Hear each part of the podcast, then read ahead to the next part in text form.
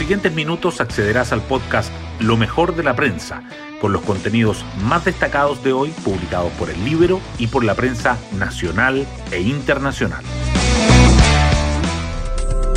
Buenos días, soy Magdalena Olea y hoy es martes 29 de junio. Les contamos que ayer, con la asunción de los alcaldes y concejales, comenzó la instalación de las diferentes autoridades electas en los comicios del 15 y 16 de mayo. A diferencia de los constituyentes, que asumirán el próximo domingo y que deberán dedicarse exclusivamente a redactar la nueva constitución, los ediles se incorporan a la gestión de los principales problemas del país, entre los que destaca la pandemia, cuyos indicadores afortunadamente siguen mejorando, y sus consecuencias. Pero también la seguridad, el Libero, en un reportaje publicado hoy, resalta el caso del robo de madera que revela el eslabón entre este delito y los radicales de Temucuicui. Las portadas del día. El cambio de mando en las alcaldías sobresalen en las primeras planas. El Mercurio dice que anuncio de inseguridad, planes sociales y auditorías marca la asunción de los alcaldes, mientras que la tercera agrega que salidas emblemáticas y ceremonias austeras en municipios. Subraya además el tenso acomodo entre intendentes y los nuevos gobernadores. La pandemia de COVID-19 también sigue presente. La tercera informa que los casos activos caen a su menor nivel desde inicio de marzo. El Mercurio destaca que la pandemia ha agudizado el déficit habitacional que se mantiene al alza desde 2015. Y el Libro resalta a las escuelas abiertas, el movimiento que ya reúne 12.000 firmas para el retorno presencial a clases.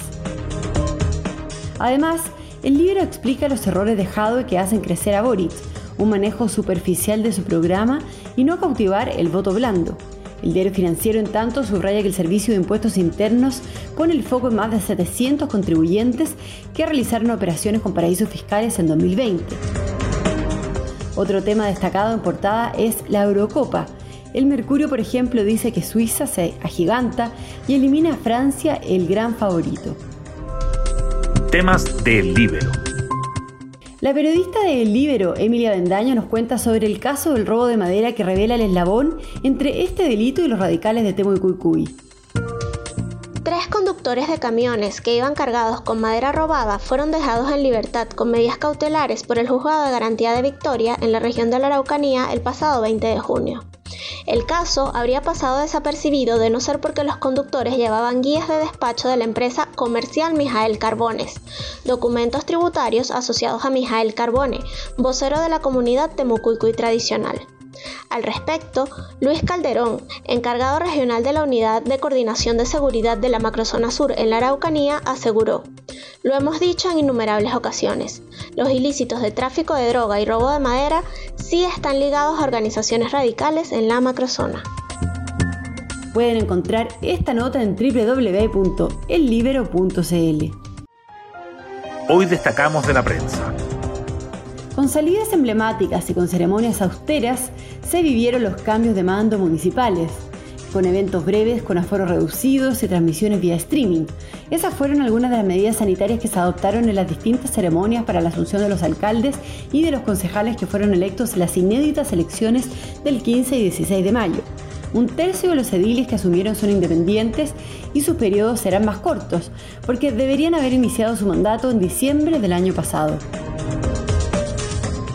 Si bien 2021 se perfilaba como el año donde se podría ver el fin de la pandemia gracias a las distintas vacunas fabricadas en tiempo récord, en Chile y en el mundo se ha demostrado que las medidas farmacológicas no son suficientes para erradicar el COVID-19.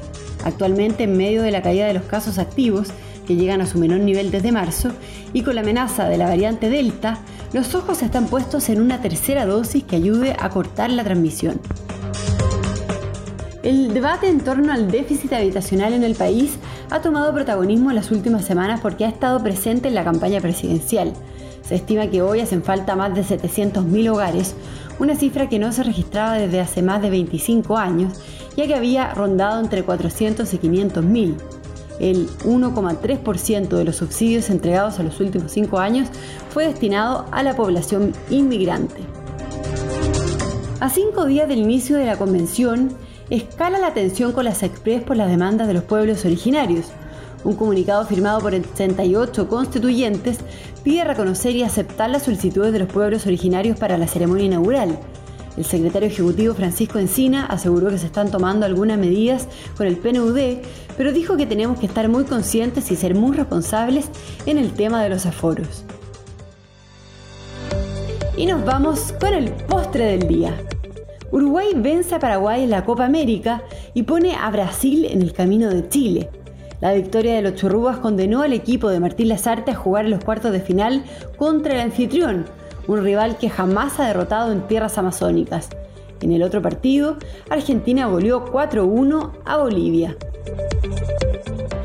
Bueno, yo me despido, espero que tengan un muy buen inicio de semana y nos volvemos a encontrar mañana en un nuevo podcast, Lo mejor de la prensa.